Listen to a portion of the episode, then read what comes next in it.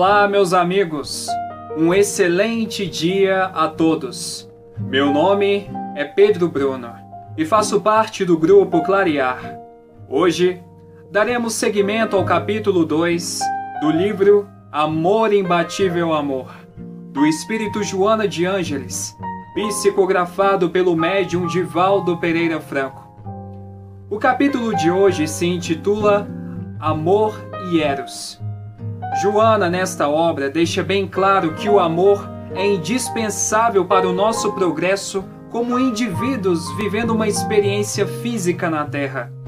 Quem experimenta uma amostra de amor jamais volta a ser o mesmo, pois este se impregna na alma de forma permanente, ao ponto de não ter mais como voltar atrás. E nossa benfeitora começa o capítulo dizendo: abre aspas. O amor se expressa como sentimento que se expande, irradiando harmonia e paz, terminando por gerar plenitude e renovação íntima. Igualmente se manifesta através das necessidades de intercâmbio afetivo, no qual os indivíduos se completam, permutando hormônios que relaxam o corpo e dinamizam as fontes de inspiração da alma, impulsionando para o progresso. Sem ele, se entibiam as esperanças e deperece o objetivo existencial do ser humano na Terra. Fecha aspas. Meus amigos, o amor é a verdadeira locomotiva que impulsiona o homem para o progresso, que faz com que o indivíduo encontre o sentido da vida, doando-se e recebendo as mais variadas expressões de amor. A ausência do mesmo gera o vazio existencial levando o espírito a sucumbir diante das injunções terrenas. Por isso, é de suma importância as relações sociais e o intercâmbio afetivo entre cônjuges, amigos e familiares, pois estando perto daqueles cuja afeição é benéfica, aliviamos o peso de nossas provas por meio da nutrição psíquica daqueles que nos são queridos. Muitos veem o amor de forma distorcida na condição de propriedade tangível ou até mesmo através da posse de uma pessoa, rebaixando este sentimento como simples expressão sexual, condicionamento ou dependência afetiva. O amor verdadeiro não aprisiona, liberta. O amor verdadeiro não exige, se doa incondicionalmente.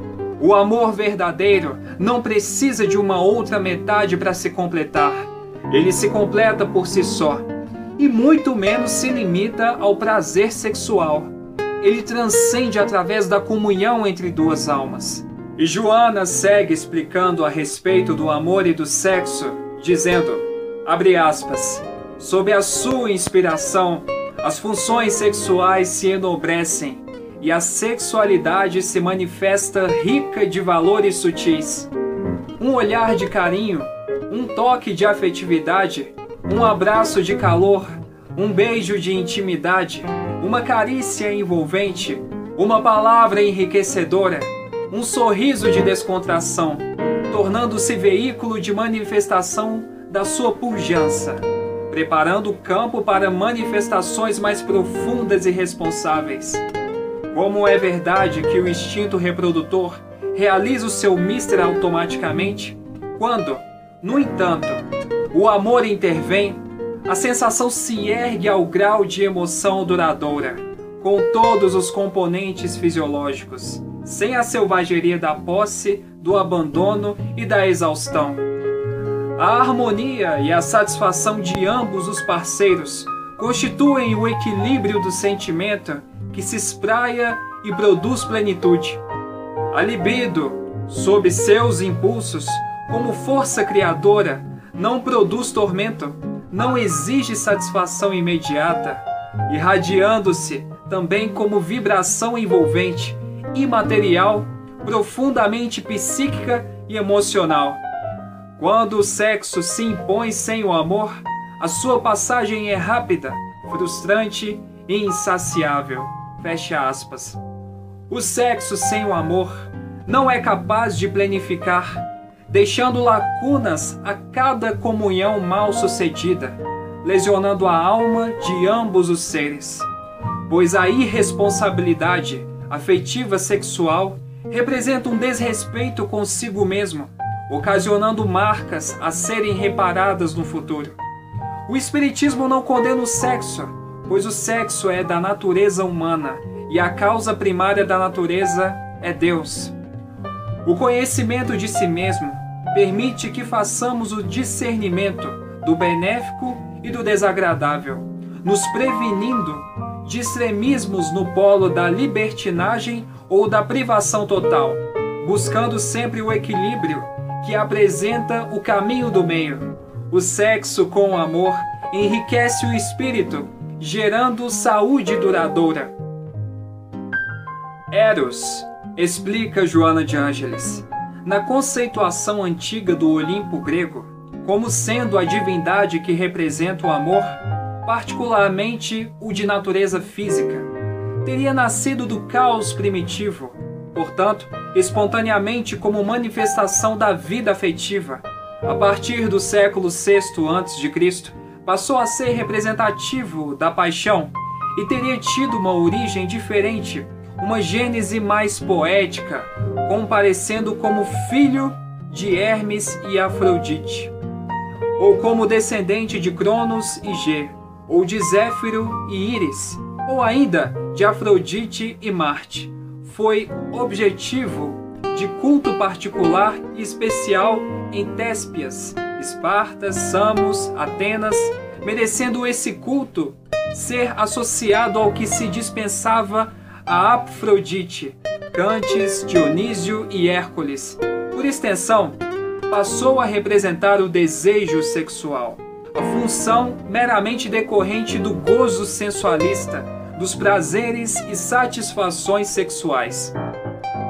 Posteriormente, os romanos identificaram-no como Cupido, filho de Vênus, inicialmente representado como um adolescente, enquanto na Grécia possuía a aparência de uma criança algo maliciosa, que se fazia conhecer com ou sem asas, arco e flecha nas mãos. Foi tido como o mais poderoso dos deuses durante muito tempo. O importante, porém, é que em nosso conceito pessoal, o amor transcende os desejos sexuais, enquanto Eros, que pode ser portador de sentimento afetivo, caracteriza-se pelos condicionamentos da libido, sempre direcionada para os prazeres e satisfações imediatas da utilização do sexo. O amor é permanente, enquanto o Eros é transitório. O primeiro felicita, proporcionando alegrias duradouras. O segundo agrada e desaparece voraz como chama crepitante que arde e gasta o combustível, logo se convertendo em cinzas que se esfriam. E Joana, concluindo este capítulo, diz: O amor utiliza-se de Eros, sem que se lhe submeta, enquanto esse raramente se unge do sentimento de pureza e serenidade que caracterizam o primeiro. Os atuais são dias de libido desenfreada, de paixão avassaladora, de predominância dos desejos que desgovernam as mentes e aturdem os sentimentos sob o comando de Eros. Não obstante, o amor está sendo convidado a substituir a ilusão que o sexo automatista produz, acalmando as ansiedades enquanto alça os seres humanos ao planalto das aspirações mais libertadoras. Meus amigos, muito obrigado pela presença de todos. Foi um prazer estar aqui com todos vocês. Até a próxima!